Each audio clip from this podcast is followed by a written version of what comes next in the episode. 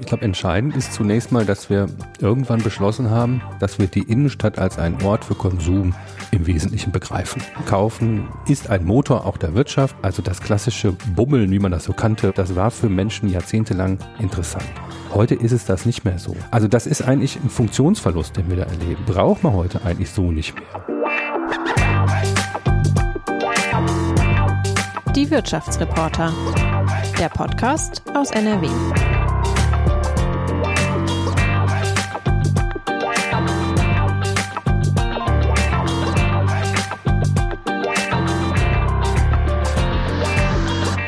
Liebe Hörerinnen und Hörer, herzlich willkommen zu unserer neuen Ausgabe des Podcasts Die Wirtschaftsreporter. Wir zeichnen dieses Gespräch in der Watz Zentralredaktion auf. Durch die Fenster blicken wir auf die Essener Innenstadt, in der mal wieder Alarmstimmung herrscht. Galeria Karstadt Kaufhof will sein Warenhaus in Essen schließen. Der große Schuhhändler Görz ist bereits gegangen und die Textilkette P&C steckt wie Galeria in einem Insolvenzverfahren. So wie Essen ergeht es im Moment vielen Städten. Der Einzelhandel schrumpft, in den Fußgängerzonen drohen immer mehr Leerstände. Was jetzt zu tun ist, um die Stadtkerne aus der Krise zu führen und vor dem völligen Niedergang zu bewahren, wollen wir heute einen anerkannten Wissenschaftler fragen. Ich begrüße Thorsten Bölting, Professor für Wohn- und Raumsoziologie in Bochum. Hallo, Herr Bölting. Guten Morgen. Hallo, Herr Messing. Mein Name ist Frank Messing. Ich bin Wirtschaftsredakteur bei der WATZ. Und wie immer an dieser Stelle der Hinweis, Sie, liebe Hörerinnen und Hörer, können unserem Podcast gern kostenlos bei Spotify oder Apple Podcasts folgen oder einfach dort, wo Sie gerade zuhören. Dann verpassen Sie keine Folge. Herr Bölting, erstmal eine private Frage an Sie. Gibt es eine Innenstadt, in der Sie regelmäßig einkaufen gehen? Ja, das gibt es. Und zwar ist das die Recklinghäuser Innenstadt. Ich wohne in Recklinghausen, wenige hundert Meter von der Innenstadt entfernt. Und da treibt es mich dann häufiger mal hin. Ja, gut. Dann haben Sie ja selbst Einblicke. Dann können Sie uns ja vielleicht mal sagen, was Ihnen gefällt in der Recklinghäuser Innenstadt und was Sie dort gerne sofort ändern würden, wenn Sie es denn könnten. Also die Recklinghäuser Innenstadt ist tatsächlich mit ein Grund, weshalb wir überhaupt dahin gezogen sind, wo wir jetzt sind, vor zehn Jahren, weil wir gerne nah am Zentrum wohnen wollten und eben aufgrund unserer Arbeitsplätze, meine Frau in Mahl, ich in Bochum, passte das irgendwie ganz gut in Recklinghausen. Und die ist eigentlich ganz schnuckelig, kann man so sagen. Ne? Also ist eine relativ kleine Innenstadt, gibt auch noch so ein bisschen alte Stadtmauer, schöne alte Gebäude, bisschen verwinkelte Gassen. Und jedenfalls damals gab es auch eigentlich einen ganz guten Einzelhandelsbesatz. Man kriegt also eigentlich alles, was man so braucht in Recklinghausen in der Innenstadt. Mhm. Vor zehn Jahren. Vor, ja, etwa zehn Jahren, genau. Mhm. Mhm. Und das ist heute immer noch so? Nein, muss man ehrlicherweise sagen. Das hat sich schon verändert. Also jedenfalls das mit dem Einzelhandel. Mhm. Die Häuser sind immer noch schön. Naja, okay, das wird ja auch unser Thema sein. Äh, denn das Insolvenzverfahren der Warenhauskette Galeria Karstadt Kaufhof droht die Lage in vielen Innenstädten weiter zu verschärfen. 48 Filialen sollen schließen, 15 davon allein in Nordrhein-Westfalen. Im Ruhrgebiet will Galeria aus Dortmund, Essen und Gelsenkirchen ganz verschwinden und sich in Duisburg auf einen Standort konzentrieren. Herr Bölting, der Aufschrei in den betroffenen Kommunen, aus denen sich Galeria zurückziehen will, ist groß, weil die Innenstädte einen vermeintlichen Kundenmagneten verlieren. Gleichzeitig gibt es Stimmen, die sagen, Warenhäuser seien ein Relikt der Vergangenheit. Wie ist Ihre Position zu dieser Frage als ganz normaler Verbraucher? Also als Verbraucher ist sie durchaus auch zwiegespalten, muss ich sagen. Also als ich, erzählt ja gerade, damals nach Recklinghausen gezogen bin, habe übrigens vorher zehn Jahre in Dortmund gewohnt, also die Innenstadt kenne ich ganz gut. Äh, in Recklinghausen gab es damals ja auch noch einen Karstadt. Relativ groß und sogar mittendrin und der ist jetzt schon längere Zeit, aber letzte Schließungswelle schon geschlossen worden. Und das war schon immer so ein Thema, wo man bestimmte Sachen halt kaufen konnte, die man sonst eigentlich so nicht fand. Also Schreibwaren war immer so ein Thema. Gab es irgendwie eine relativ große Abteilung für Kinder in der Schule und so braucht man das irgendwie. Ging man also zum Karstadt oder Bademoden, ganz trivial. Aber da sind wir natürlich auch schon bei dem Problem. Ich kaufe jetzt ja auch nicht alle vier Wochen eine neue Badehose. Äh, und das muss man dann, also vielleicht macht man das einmal im Jahr und so weiter. Und für alles andere, ganz ehrlich, ist man ja auch damals eigentlich schon kaum dahin gegangen oder wenig die schicken Klamotten für die Kinder und so weiter, die, die hippen Sachen, die man irgendwie braucht oder wollte, die gab's ja da eigentlich nicht. Diese Warenhäuser waren ja so ein bisschen angestaubt schon, das, da, schon damals. Und ich glaube, deshalb ist das so, wir alle finden das irgendwie, ich ja auch, ich finde das eigentlich toll, so ein Warenhaus zu sehen. Ich finde das super beeindruckend, auch so große Warenhäuser mit Rolltreppen und so weiter. Aber wir kaufen dann eben doch nicht da ein. Ne? Und selbst wenn wir es dann haben. Das ist ja das Problem, mit dem die großen äh, Betreiber jetzt zu kämpfen haben. Mhm. Wenn Sie denn eine Prognose wagen, hat so ein Warenhaus eine Zukunft oder würden Sie eher den Daumen senken? Also ich glaube, das sehen wir ja nun über die letzten, ja, 10, fast 15 Jahre eigentlich, dass dieses Konzept Warenhaus, wie wir das kennen, am Ende ist. Das muss man einfach sagen. Ähm, das ist im Grunde ein Konzept, das aus der, also noch, ja, aus der Weimarer Republik oder aus der Kaiserzeit eigentlich stammt. Ähm, da war das was Besonderes viele Dinge zu sehen, an einem Ort zu sehen und zu kaufen, das brauche ich heute eigentlich nicht mehr. Ich kann das ja, wenn ich will, äh, im Internet machen oder ich fahre in die großen Fachmarktzentren, wo ich dann eben auch verschiedene Standorte von unterschiedlichen Betreibern habe und kriege das eben auch alles da. Und manchmal sogar günstiger und besser und auch in großer Auswahl. Also dieses klassische Warenhauskonzept ist so, glaube ich, nicht mehr tragbar. Ähm, vor allem dann nicht, wenn es auch noch so angestaubt ist, sag ich mal. Ne? Also wenn einfach da die Waren, sag ich mal, so stehen und dann irgendwie kommt man von einem Anzug zum nächsten und eine Etage drunter kriegt man dann irgendwo Haushaltswaren und äh, irgendwo im Keller ist dann auch noch äh, die Schreibwarenabteilung und so weiter. Ne? Das ist das eine. Auf der anderen Seite, ich war letztes Jahr in München äh, zur Immobilienmesse und ähm, brauchte einfach eine neue ähm, Laptop-Tasche. Meine war einfach kaputt gegangen was mache ich denn dann? Also ich bin jetzt in München irgendwo, wo kaufe ich da jetzt so eine Laptop-Tasche? Ich gehe natürlich in ein Warenhaus, weil ich weiß, die haben jetzt vielleicht zwar nicht genau die schönste Laptop-Tasche aller Zeiten, die ich mir in aller Ruhe bestellen würde, aber die haben wahrscheinlich eine und damit komme ich erstmal hin. Das hat dann auch funktioniert. Also für sowas ist es dann eigentlich wieder gut, aber ich glaube, es ist ein bisschen aus der Zeit. Okay. Ja, wir hatten jetzt über Ihre private Einschätzung gesprochen. Sie sind aber auch ähm, professionell unterwegs, was äh, Immobilien angeht, was Innenstädte, was Quartiere angeht. Ähm, Sie, Sie lehren an der EBZ Business School in Bochum kommunales Immobilienmanagement und leiten das Institut Invis. Ich würde Sie gerne bitten, unseren Hörerinnen und Hörern zu erklären, was EBZ ist, was Invis ist und womit Sie sich gerade konkret beschäftigen. Genau, was soll das eigentlich alles ne? genau. mit, dem in, äh, mit diesen Abkürzungen? Also das EBZ ist das Europäische Bildungszentrum der Wohnungs- und Immobilienwirtschaft. Das ist eine ja, sehr traditionsreiche Einrichtung, die von den großen immobilienwirtschaftlichen Verbänden gegründet wurde äh, vor 65 Jahren und seit langer Zeit auch in Bochum ansässig ist. Und an diesem EBZ gibt es eben auch eine Hochschule, eine Fachhochschule, private Fachhochschule, ähm, und das ist die EBZ Business School. Ähm, der Kern dieses EBZ liegt eigentlich darin, Aus- und Weiter- und Fortbildungsmaßnahmen für die Immobilienwirtschaft anzubieten. Also eben von der Berufsschulausbildung, von, von über Fachwirte und so weiter bis eben hin zum Studium, Bachelor und Master. Und das ist eben dann unser Job. Und da dreht sich um alle möglichen Immobilien, wohnungswirtschaftliche Fragestellungen, natürlich auch gewerbliche Immobilien und alles, was damit zusammenhängt.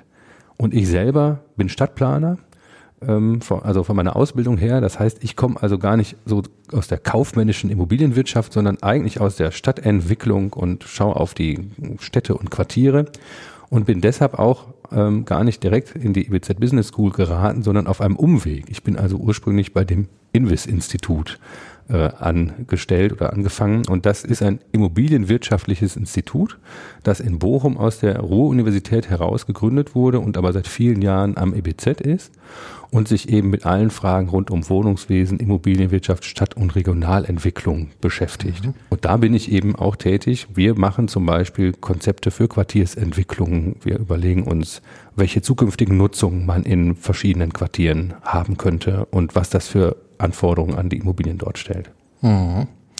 Quartier, dieses Wort Quartier hört man ja jetzt überall, allen Teilen. Können Sie mal so eine kurze allgemein verbindliche Definition sagen? Was ist ein Quartier?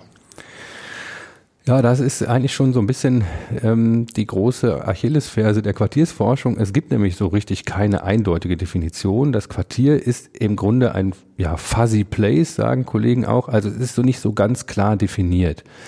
Ähm, wir begreifen das in der Regel als einen räumlich abgegrenzten Teil einer Stadt, kleiner als ein Stadtteil noch, mhm. ähm, den wir ähm, ähm als Nutzerinnen und Nutzer, als Bewohnerinnen und Bewohner auch als unseren Wohnort zum Beispiel begreifen können, den wir da so bezeichnen würden, und indem wir meist verschiedene Nutzungen vorfinden und erwarten, also wo wir wohnen, arbeiten oder auch andere Nutzungen eben äh, erkennen. Mhm. Und das ist, klingt erstmal nachvollziehbar, es führt aber im Kern dazu, dass eigentlich jeder und jede eine andere Definition des gleichen Quartiers haben könnte, weil er oder sie es eben etwas anders erlebt und wahrnimmt als der jeweils andere das macht es schon schwierig, so Konzepte zu entwickeln, weil man erstmal genau überlegen muss, was ist das für ein Quartier und für wen ist es eigentlich da und welche Nutzung könnten wir dann möglicherweise dort ähm, anbieten. Mhm. Ein Quartier ist dann sicherlich auch die Innenstadt, um die wir uns dann jetzt äh, dezidiert kümmern können. Mal ein Blick zurück in die Vergangenheit. Wenn man sich historische Fotos anschaut, äh, die zum Teil gar nicht so alt sind, sieht man aufwendig dekorierte Schaufenster, leuchtende Kinderaugen vor üppig gefüllten Spielzeugregalen, volle Geschäfte und ein rundum pulsierendes Leben in den Innenstädten. Heute dagegen macht sich Tristesse breit, vor allem in mittelgroßen Innenstädten wie Oberhausen, Mülheim, Herne oder Witten, um nur ein paar Beispiele zu nennen. Wir sehen leerstehende Ladenlokale und viele Billigshops. Wie konnte es dazu kommen, zu diesem mhm. Niedergang aus Ihrer Sicht? Also da gibt's mehrere Faktoren, aber ich glaube, entscheidend ist zunächst mal, dass wir irgendwann beschlossen haben, das ist auch, äh, sag mal, schon vor, vor dem Zweiten Weltkrieg hat das schon begonnen, aber hat sich später fortgesetzt, dass wir die Innenstadt als einen Ort für Konsum im Wesentlichen begreifen. Äh, wir haben also gesagt, die Menschen sollen kaufen, kaufen ist ein Motor auch der Wirtschaft und ist etwas, was man sich wieder leisten konnte, gerade auch nach dem Krieg. Man sagte, das ist, was ist wichtig, ist für mich auch äh, eine wichtige Bestätigung meiner Leistungsfähigkeit. Und das möchte ich tun, das möchte ich auch zeigen und das möchte ich an bestimmten Orten tun, die mich dazu einladen, also in der Innenstadt. Kaufen und staunen. Also das angucken, was ich vielleicht irgendwann mal kaufen könnte und kaufen möchte. Also das klassische Bummeln, wie man das so kannte, oder irgendwie so durch die Innenstädte ziehen und einfach zu schauen, was es alles so gibt, das war für Menschen jahrzehntelang interessant. Heute ist es das nicht mehr so. Viele Menschen sind in der Lage, sich über Medien, über Internet und auch was alles Mögliche, über Werbung, sie wissen, was es alles so gibt und werden ja eigentlich fast damit zugeschüttet. Also wir, wir erleben ja keine Sekunde, in der wir nicht irgendwas um die Ohren gehauen bekommen oder auf die Augen kriegen, was wir am besten noch irgendwo kaufen sollten. Dafür muss ich also eigentlich nicht in die Stadt laufen, zumal es dann die ganz tollen Sachen, die ich vielleicht jetzt irgendwie im, im, im Kopf habe, da auch dann vielleicht gar nicht gibt oder nicht so viel gibt. Also das ist eigentlich ein Funktionsverlust, den wir da erleben. Diese Innenstadt als Ort des Konsums, die braucht man heute eigentlich so nicht mehr. Und das Fatale ist aber, dass wir eigentlich auch immobilienwirtschaftlich alles auf diese Funktion und diese Nutzung ausgerichtet haben. Wir haben also immer gesagt, es geht allein ums Kaufen. Alles andere ist erstmal egal. Wenn das jetzt wegfällt, habe ich eben genau diesen Effekt, dass ich in die leeren Schaufenster gucke. Mhm. Jetzt gibt es aber auch Gegenbeispiele, auch hier in unserer Region. Man muss nur nach Düsseldorf schauen. Dort reiht sich ein Luxusladen an den anderen. Wir können schauen nach Essen-Rüttenscheid oder Mülheim-Sahn, wo es tatsächlich noch eine gute Infrastruktur gibt, Fachgeschäfte, viel Gastronomie. Ähm, wie erklären Sie sich dieses Gefälle, dass einige Innenstädte äh, vor dem Niedergang stehen und andere sehr gut funktionieren? Hm. Also zuerst mal ist das, glaube ich, so, dass äh, nicht alle Innenstädte jetzt dem Niedergang verschrieben sind. Also es wird sicherlich auch zukünftig Innenstädte geben, auch Innenstädte, die auf Konsum ein Stück weit ausgerichtet sind. Es ist ja nicht so, dass das für niemanden mehr interessant ist, sondern das machen schon Leute. Nur wir haben gerade hier im Ruhrgebiet ja alle äh, paar Kilometer eine Innenstadt, sage ich mal. Und diese Dichte, diese Fülle von eben eigentlich sehr ähnlichen Nutzungskonzepten, die brauchen wir eigentlich heute nicht mehr. Zumal wir, das ist ja auch lange bekannt, im Zusammenhang mit der Filialisierung und so weiter, eigentlich auch immer das Gleiche wieder finden. Also ob sie dann mal, in den 2000er Jahren durch die Dortmunder Innenstadt oder die Essener oder auch die Duisburger gelaufen sind, im Grunde haben sie immer das Gleiche gesehen, oft sogar in der gleichen Reihenfolge. Und das braucht also am Ende eigentlich keiner und das, deshalb haben wir also zu viele davon. Dann gibt es natürlich auch noch andere äh, Faktoren, zum Beispiel, wenn man es auf Düsseldorf schaut, eine gewisse Spezialisierung. Also die Düsseldorfer, jedenfalls zum Beispiel an der Kö oder lang der Kö, es gibt ja auch ähnliche Straßen in Frankfurt und sonst wo, die haben eben sehr stark sich darauf ausgerichtet und gesagt, wir, wir wollen eigentlich ein ganz bestimmtes Segment ansprechen. Wir wollen dieses Thema Luxus, beispielsweise sehr hochwertige ähm, Angebote machen und äh, das ist eben etwas, was nochmal andere Käufer auch anzieht, andere ja, Käuferschichten erreicht und auch nochmal so eine Art ja, Halo-Effekt eigentlich erzeugt, sagen natürlich die Marketingleute immer. Halo-Effekt? Ja, genau. Also da gehen nicht nur die hin, die wirklich die Hermé-Tasche kaufen können, sondern auch die, die sie gerne kaufen würden und sie sich mal angucken und dann eben sagen, naja, es ist schon toll und die konsumieren aber dann auch was anderes. Also die gehen dann vielleicht in die Gastronomie oder, oder gehen um die Ecke dann auch was einkaufen. Also so eine Spezialisierung kann etwas sein. Und genauso auch in Rüttenscheid ein anderes Beispiel, ähm, die Rü, äh, bekannt ja auch als eine Ausgehmeile eigentlich, also als ein Erlebnisort. Wenn ich hier in Essen irgendwas erleben will und mich nett treffen möchte, mit jemandem was essen gehe, dann gehe ich ja nicht in die Innenstadt, dann gehe ich eigentlich nach Rüttenscheid. Und deshalb hat diese, dieser äh, Standort eben andere Funktionen, die man kombiniert auch mit dem Einkaufen. Dann kann mhm. das funktionieren. Mhm. Okay. Äh, Sie haben es gerade selbst angesprochen. Ähm, Experten äh, aus Politik, Wirtschaft und Wissenschaft sind sich eigentlich einig, dass wir in, in Deutschland, insbesondere auch im Ruhrgebiet, viel zu viel Einzelhandelsfläche haben. Ähm, sind Sie auch dieser Auffassung und was kann man dagegen tun? Ja, also zu viel Einzelhandelsfläche. Ich glaube schon, dass wir zu viel gleichartige Einzelhandelsflächen haben und zu viel ungeeignete Einzelhandelsflächen. Das müssen wir ja auch sehen, eben jedenfalls für die heutige Nutzung. In den Innenstädten finden wir häufig Ladenlokale in den zwar schönen Gebäuden, aber die sind eben sehr klein, die sind ähm, möglicherweise nicht ausreichend ähm, oder sind sehr verwinkelt oder haben vielleicht nicht ausreichend Nebenräume und all diese Dinge. Das ist eben schwierig, dort moderne Einzelhandelskonzepte auch unterzubringen. Ähm, also das ist sicherlich ein Problem. Ähm, was kann man dagegen tun? Hm, ja, also man muss sie eigentlich umnutzen. Das Problem, was dahinter nur steckt, ist, dass wir natürlich in den Einzelhandelslagen häufig mit sehr hohen äh, Mieten, mit sehr hohen Mieten kalkuliert haben, also die Eigentümer kalkuliert haben und auch bei Weiterverkäufen natürlich die Immobilien nach solchen Ertragswertmustern immer an den hohen Mieten gemessen wurden. Das heißt, eigentlich steht da eine gewaltige Abschreibungswelle an. Ne? Da stehen riesige Summen im Raum, die wir im Grunde nicht mehr realisieren können. Wir müssen die Innenstädte, also die Immobilienbestände eigentlich abwerten. Und das kann ich aber natürlich schlecht irgendeinem Eigentümer erklären. Also der sagt natürlich auch, wieso denn gerade ich jetzt? Also das kann ja nicht gerecht sein. Und zum anderen kommt dazu, naja, eigentlich müssten wir ja, wie gerade schon ähm, angesprochen, stärker noch investieren in diese Immobilien. Also müssten sie modernisieren, auch energetisch modernisieren, all diese Dinge. Das kostet ja noch mal mehr Geld. Also wenn ich sie jetzt abwerte und gleichzeitig noch mehr investieren müsste, dann ist das eigentlich äh, ja das Ende für jeden äh, wirtschaftlichen Betrieb der Immobilie. Das ist das mhm. Problem, mit dem wir zu tun haben. Mhm. Ähm, was schlagen Sie da vor? Sollte man eine Entwicklungsgesellschaft gründen oder äh, welche Konzepte haben Sie da? Ich glaube, dass das äh, für die Eigentümer, jedenfalls einige Eigentümer in vielen ähm, in vielen Innenstädten nicht alleine zu schaffen ist. Also und jetzt kann man natürlich sagen, ja, da haben die sich halt verspekuliert sozusagen, das ist ja nicht unser Problem. Das ist aber doch weil diese Eigentümer möglicherweise nicht mehr in der Lage sind, die Immobilien zu bewirtschaften und dauerhaft eben einer Nutzung zuzuführen, stehen sie eben leer oder verfallen und so weiter. Und das zieht ja gleich immer, und dann sind wir bei dem Thema Quartier, das zieht das Umfeld ja gleich mit. Damit leiden also weit mehr Eigentümer als nur der eine, den es nun gerade trifft oder die eine, die es trifft. Deshalb glaube ich, dass wir da tatsächlich ähm, massiv auch unterstützen müssen, also uns überlegen müssen, auch als Gesellschaft, ist es denn uns wichtig, Innenstädte zu haben und wenn ja, was soll da drin passieren? Und dann müssen wir möglicherweise auch da rein investieren, auch als öffentliche Hand oder eben mit öffentlicher Unterstützung.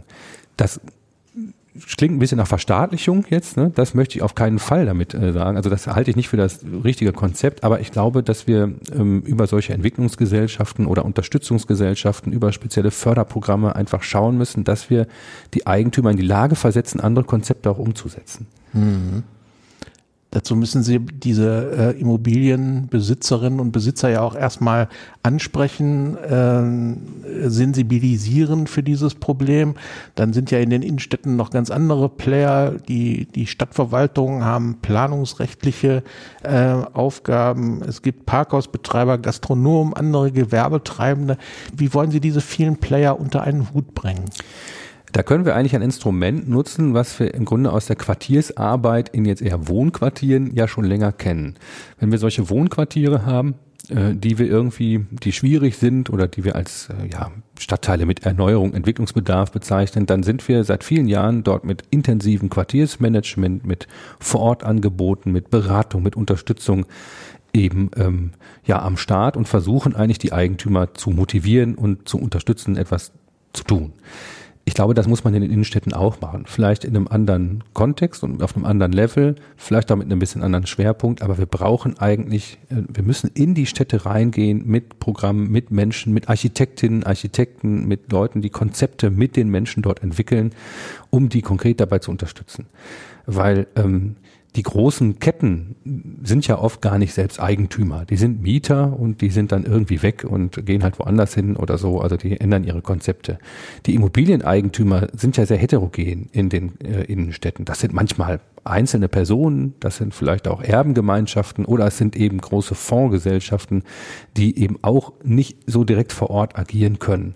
Und wir brauchen deshalb diese Unterstützung. Die Duisburger beispielsweise machen das ja, andere Städte auch, aber Duisburg ist da ähm, beispielsweise unterwegs mit der örtlichen Wirtschaftsförderung und auch der Stadt gemeinsam hat man eben so Architektinnen, Architekten, die beraten in den Innenstädten, die versuchen, Freiraumkonzepte umzulegen oder umzusetzen und ähm, auch diese Immobilien eben entsprechend anzupassen.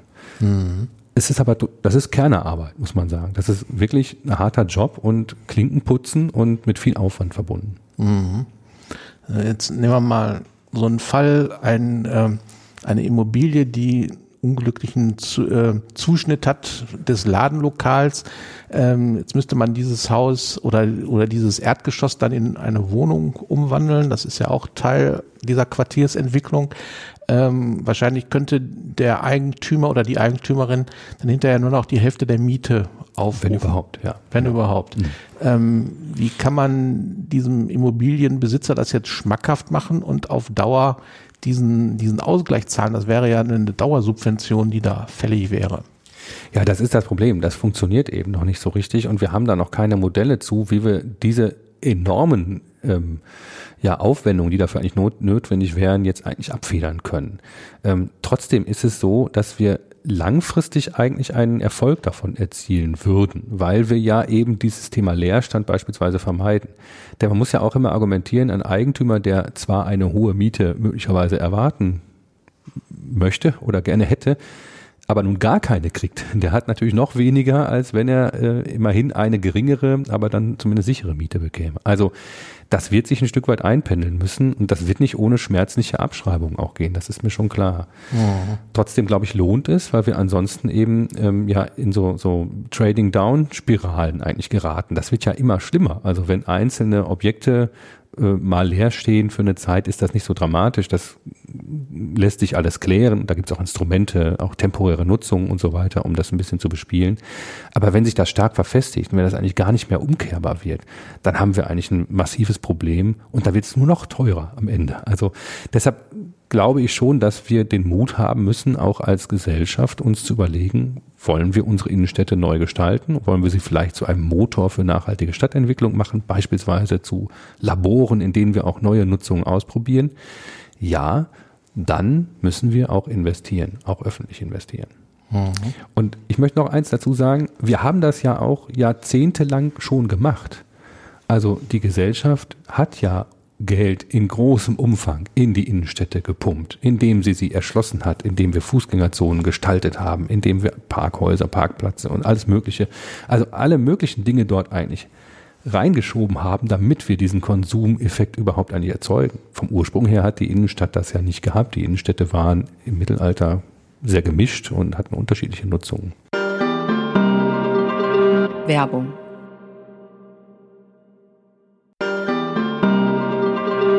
Werbung Ende. Ähm, jetzt nehmen wir mal so ein, so ein Beispiel eines, eines großen Warenhauses, wo jetzt noch ein Kaufhof drin ist, der jetzt dann bald geschlossen wird. Ähm, jetzt hat der Wirtschaftsförderer aus Duisburg, Rasmus Beck, vor einigen Wochen in unserem Podcast die Wirtschaftsreporter den Vorschlag gemacht, man könnte ja zum Beispiel äh, universitäre Einrichtungen in so einen Kaufhof bringen. Ne, Vorlesungssäle und äh, Veranstaltungsräume, Büros.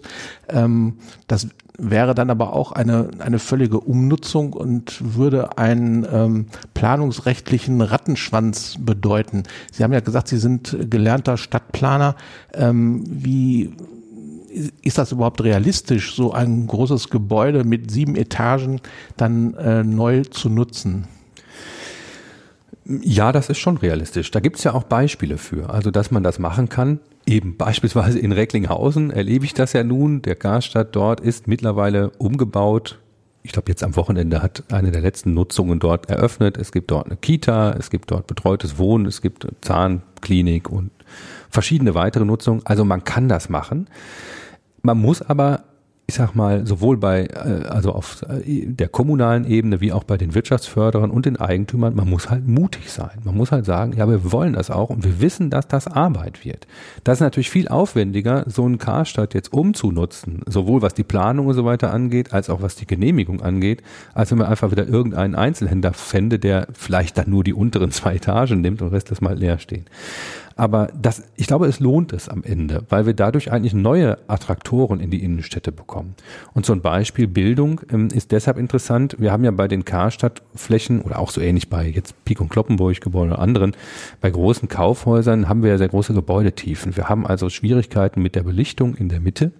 Ähm, für Wohnungen brauchen wir eigentlich normale Belichtung, also Tageslicht in der Regel wollen wir das gerne. Auch bei Büros wird es gern gesehen, wenn es auch nicht unbedingt vorgeschrieben ist. Also es ist dann schwierig, solche Nutzungen so ohne weiteres da reinzubringen. Mhm. Und deshalb bietet sich sowas möglicherweise an. Aber auch da heißt es natürlich wieder, das ist nicht das Patentrezept für alle 48 Karstadtfilialen. Das wird sagen, da machen wir jetzt ein Hörsaalzentrum der jeweiligen Uni rein. So viel brauchen wir davon nicht. Ich muss also auf jedes Gebäude einzeln gucken. Ich muss mir die Eigentümerstruktur angucken. Ich muss mir anschauen, wie vermögend, wie willig sind auch die Eigentümer eigentlich? Kann ich die bewegen? Ich muss mir das äh, Umfeld anschauen, was gibt es für andere Nutzungen in der Region, was gibt es vielleicht für kooperative Nutzungsmöglichkeiten, gibt es so einen Bildungsträger vielleicht, der sagt, ich habe Interesse daran oder andere Dinge, äh, gibt es vielleicht auch andere Nutzungen wie Coworking und so weiter, die an vielen Stellen auftauchen, aber die tragen meist nie alleine, ich muss also eine Mischung herstellen. Mhm. Dafür brauche ich Manager, da brauche ich Leute, die das irgendwie in den Griff nehmen äh, und auch proaktiv voranbringen. Also die Kommunen, die Wirtschaftsförderer tun das ja zum Teil, dass sie sagen, wir nehmen uns der Sache jetzt an. Ne? Mhm. Aber die brauchen dafür ein Mandat, die brauchen dafür auch eine finanzielle Unterstützung und da muss am Ende die Planung mitziehen. Und da sind mir also meine Kolleginnen und Kollegen Stadtplaner machen alle ihren Job und nach Kräften. Ich weiß, dass die auch alle viel zu wenig Leute haben auf den Planungsämtern und so weiter und in der Bauaufsicht. Aber auch da müssen wir einfach insgesamt zu einer anderen Kultur des Möglichmachens kommen. Also wir haben oft mhm. die, das Verständnis auch von Planung, ähm, ich will das gar keinem vorwerfen, das ist äh, sozusagen in der, in der Struktur schon angelegt, dass Planung natürlich Grenzen setzt und bestimmte Dinge verhindert, auch Gefahr abwenden soll. Das ist ja auch richtig. Niemand möchte ja ein Gebäude, das leicht abbrennt oder zur Gefahr wird. Trotzdem haben wir in den Planungsprozessen ganz oft noch das Empfinden, dass wir eigentlich immer wieder neue Hürden irgendwo entdecken. Da gibt's auch gute Beispiele, wie einzelne Kommunen versuchen, diese Planungskultur einfach anders zu denken und sagen, wir gehen das nach vorne, wir machen Sachen möglich, wir schauen selber proaktiv, was, was passiert. Also ich war neulich in Gelsenkirchen bei der Stadtverwaltung, wo die sehr deutlich nochmal machten, wir haben Interesse, einen bestimmten Stadtteil zu entwickeln, wir können uns verschiedene Sachen vorstellen, wir kriegen das auch hin, wir sehen Möglichkeiten, Planungsrecht hier zu schaffen. Das ist ein ganz anderer Ton und das brauchen wir viel häufiger in vielen mhm. Städten. Jetzt sprachen Sie gerade selbst davon, dass Sie das Ruhrgebiet so ein bisschen als Experimentierfeld sehen für die Quartiersentwicklung und die neue Entwicklung von Innenstädten. Weg vom Handel hin zu anderen Nutzungen, Wohnen, Freizeit, Kultur, Gastronomie. Ähm, dazu hat es vor einigen Wochen in Bochum an Ihrer Hochschule einen Kongress gegeben, einen sehr gut besuchten Kongress. Ähm, dort hat man den Anspruch ähm, erhoben, dass das Ruhrgebiet da möglicherweise Vorreiter sein könnte, was diese neue Quartiersentwicklung äh, betrifft. Ähm, wie realistisch ist das? Und was können dann oder sollen dann am Ende andere Städte, andere Metropolen aus dem Ruhrgebiet lernen können? Mhm. Also erstmal halte ich das für sehr realistisch, einfach weil es hier auch extrem notwendig ist. Also vielleicht noch mehr als in anderen Städten, ähm, wo wir noch andere Strukturen haben, die vielleicht noch etwas besser tragen, als das hier im Ruhrgebiet zum Teil ist. Heißt also ganz klar, ja, wir müssen halt ran, ja, ob wir wollen oder nicht. Das äh, Thema brennt einfach hier im Ruhrgebiet. Also äh, müssen wir uns kümmern. Das zweite ist, wir haben eben, wie wir ja vorhin schon mal gesagt haben, verhältnismäßig viele Innenstädte hier im Ruhrgebiet. Wir haben also viele unterschiedliche Orte, die wir einfach anschauen können, wo wir unterschiedliche Dinge ausprobieren können. Und das ja auch schon tun. Ist ja nicht so, als würden wir alle, alle Stadtverwaltung hier schlafend äh, sitzen und nichts machen, sondern das passiert ja schon einiges. Ähm, und das dritte ist nochmal, das Ruhrgebiet hat so aus meiner Sicht, ich komme ja gebürtig aus dem Münsterland, bin also zugereister, aber es hat so aus meiner Sicht einen gewissen Pragmatismus. Also zum einen jammert man ganz gerne immer im Ruhrgebiet, aber zum anderen macht man auch manchmal Sachen einfach irgendwie. Also man versucht es halt mal und man guckt mal, was so geht und man, man, man, man muss mal so ein bisschen sich ein paar Sachen ausloten und dann kriegt man mal was hin. Ich glaube, wenn wir das noch mehr, also das Jammern ein bisschen vergessen und mehr an diesem Pragmatismus noch kleben und sagen, das versuchen wir jetzt einfach mal auf die Städte zu bringen, dann haben wir hier eine gute Ausgangslage. Ja, Sie haben gefragt, was die Städte, was andere Städte davon lernen können.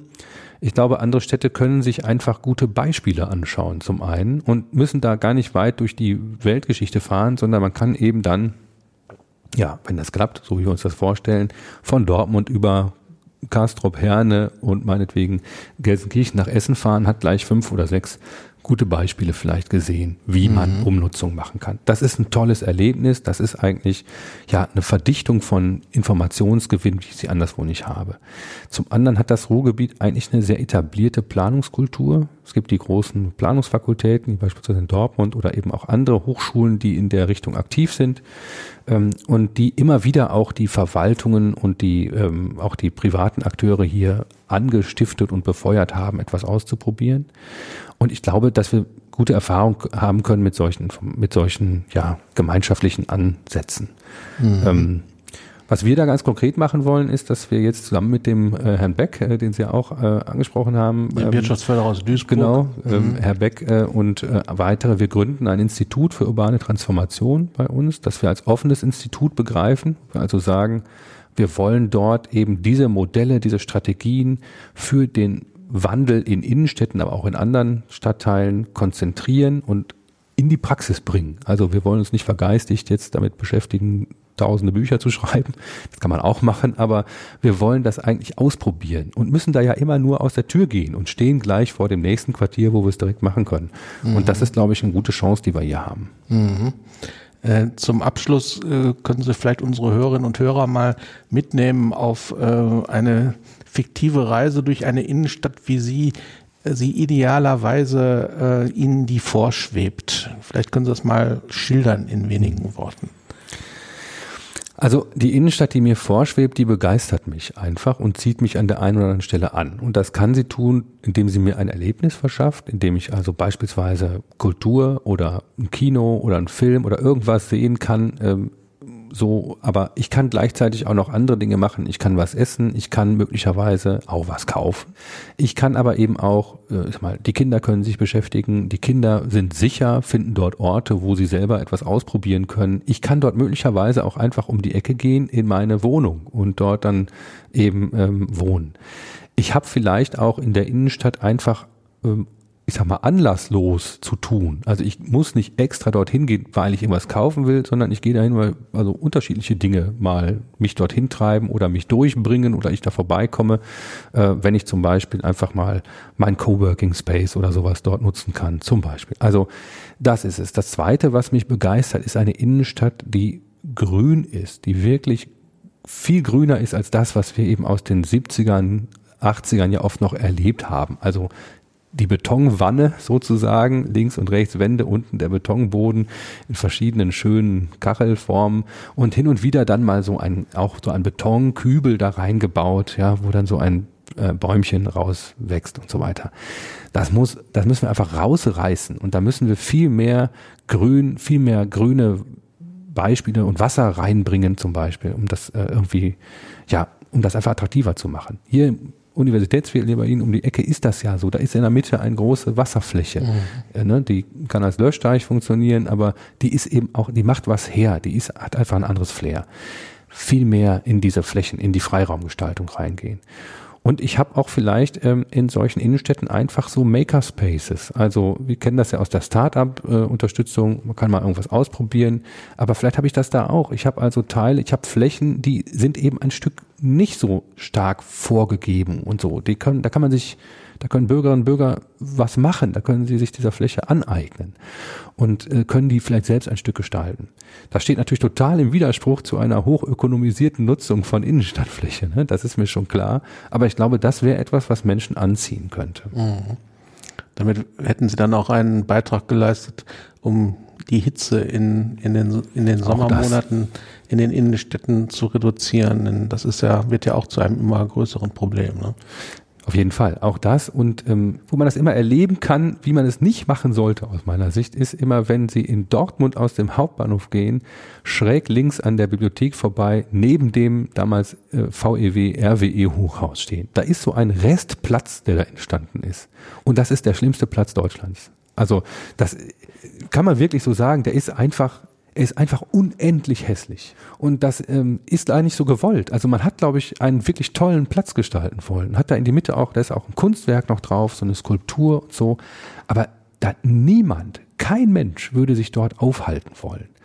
Äh, und das ist etwas, was wir ändern müssen. Wir müssen also Plätze herstellen, an denen die Menschen gerne sind, an denen sie es irgendwie nett finden. Mhm. Und das machen wir viel zu wenig, auch in den Innenstädten. Mhm. Ja, sehr spannend. Ähm, Sie haben sehr viel Fantasie angeregt. Äh, wir werden das jetzt mal genauer beobachten, was aus diesem äh, Kongress, der ja fortgesetzt werden soll, wird, was aus Ihrem Institut wird und ob das Ruhrgebiet dann tatsächlich Vorreiter sein kann für Innenstädte der Zukunft. Ähm, lieber Herr Bölting, ich danke Ihnen herzlich, dass Sie sich die Zeit genommen haben und uns Ihre wissenschaftliche Expertise zur Verfügung gestellt haben. Vielen Dank. Ja, vielen Dank auch Ihnen für das Gespräch. Das war der Podcast Die Wirtschaftsreporter. Liebe Zuhörerinnen und Zuhörer, wenn Ihnen die Folge gefallen hat, sagen Sie es bitte weiter. Wie immer freuen wir uns auf Ihr Feedback unter der E-Mail-Adresse wirtschaftsreporter.funkemedien.de. Ein Podcast der Walz.